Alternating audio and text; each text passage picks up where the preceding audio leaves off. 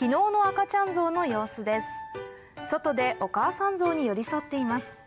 赤ちゃんゾは今月19日に生まれました。ゾの出産は道内で初めてです。赤ちゃんゾの性別はまだ分かっていませんが母子ともに健康だということです。最近ですと1日、え5時間から6時間ぐらいトータルで寝ております、まあ、寝て起きて授乳してちょっと遊んでまた寝てっていうのを繰り返して、まあ、人間の赤ちゃんのような。赤ちゃん像は来月中旬をめどに一般公開が予定されていて名前は動物園側がいくつか候補を提示し来園者が投票して決めるということです。